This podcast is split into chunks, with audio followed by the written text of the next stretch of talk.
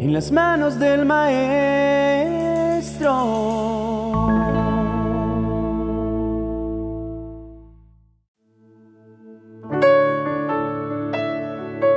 La carta del apóstol Pablo a los Filipenses, capítulo 1, verso 6, dice, Y estoy seguro de que Dios, quien comenzó la buena obra en ustedes, la continuará hasta que quede completamente terminada el día que Cristo Jesús vuelva. Tengo una convicción en mi corazón y es que Dios no nos dejará hasta cambiar por completo nuestras vidas. La mala noticia para nosotros es que es un proceso muy lento y doloroso. La buena es que Él ya comenzó a trabajar. Todos aquellos hombres y mujeres usados por Dios que hemos leído en la Biblia y que han existido a lo largo de la historia, hasta los grandes hombres y mujeres de Dios que hoy en día existen, fueron primero formados en su taller. Y esa preparación es el proceso que todos debemos pasar para ser perfeccionados en Dios. Muchas veces nos creemos perfectos, pero no, aún somos obras inconclusas. Es más, deberíamos llevar un cartel que diga edificio interior en construcción. Los procesos de Dios no son fáciles, pero entre más te cuestan, mejor estás siendo moldeado en las manos del buen alfarero. Jeremías capítulo 18, versos 1 al 6, nos narra esta historia. Esta es la palabra del Señor que vino a Jeremías. Baja ahora mismo a la casa del alfarero y allí te comunicaré mi mensaje. Entonces bajé a la casa del alfarero y lo encontré trabajando en el torno.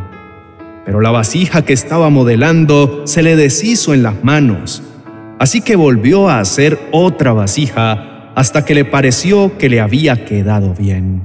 En ese momento la palabra del Señor vino a mí y me dijo, pueblo de Israel, ¿acaso no puedo hacer con ustedes lo mismo que hace este alfarero con el barro? afirma el Señor. Ustedes, pueblo de Israel, son en mis manos como el barro en las manos del alfarero. Querido amigo y hermano, Dios es nuestro alfarero y nosotros somos vasijas en sus preciosas manos. Hoy Él nos dice, bájate del pedestal en el que crees que estás, levántate y ven a mi presencia. No estés más triste ni decaído, levántate y encontrémonos en mi casa.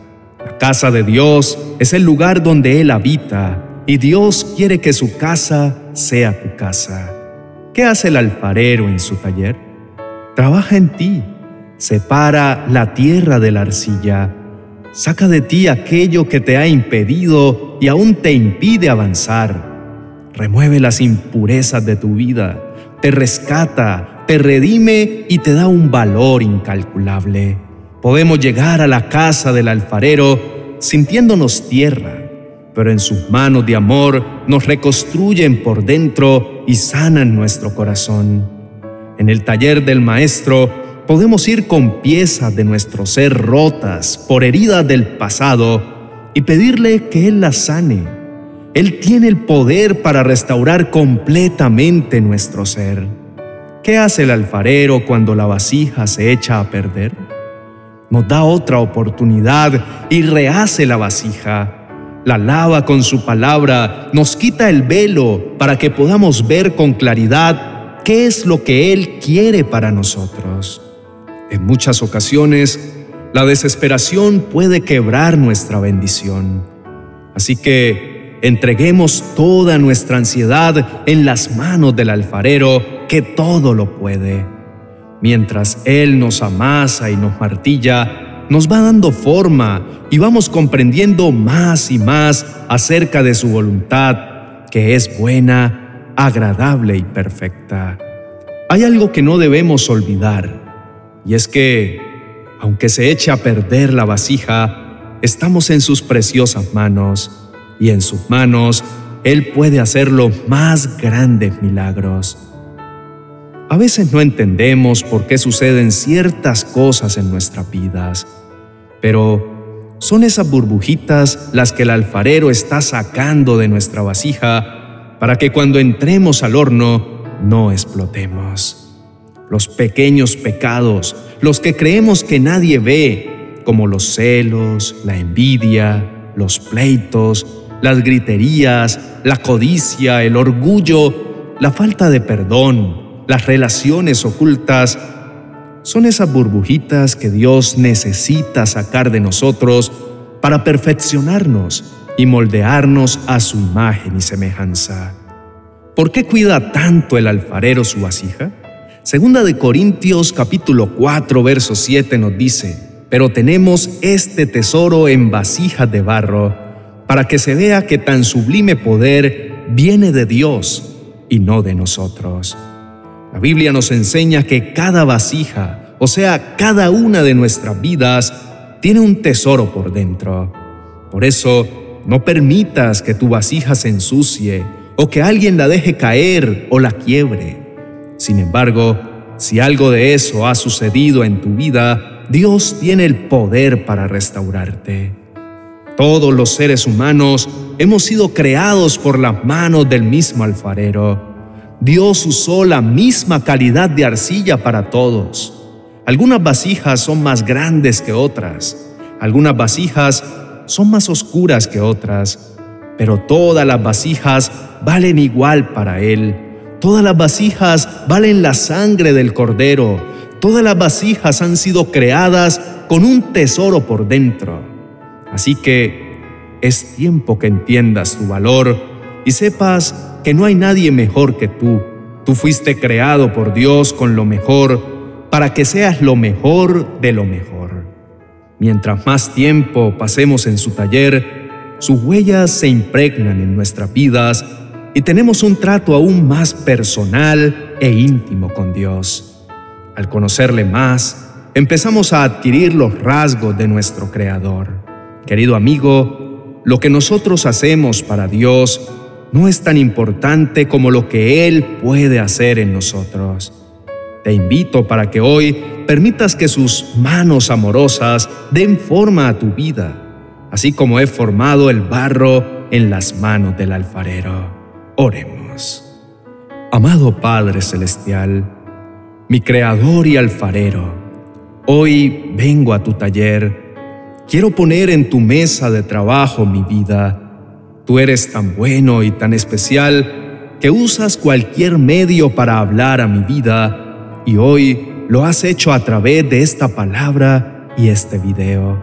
En mi caminar diario, mis decisiones han ocasionado grietas en mi vasija también el hecho de tener fricciones con ciertas personas ha traído profundas heridas en mi vida. Hoy vengo a tu taller con mi corazón y mi ser dolido, pero quiero ponerme en tus preciosas manos y entregarte todo lo que soy a ti.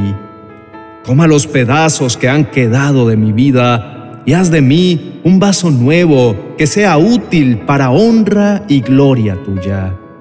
Te entrego todo mi dolor, mis penas y mis heridas más profundas. Ya no puedo más, Señor, necesito de tu ayuda. ¿Cuántos años duró esta relación y de un momento a otro todo se derrumbó ante mis ojos?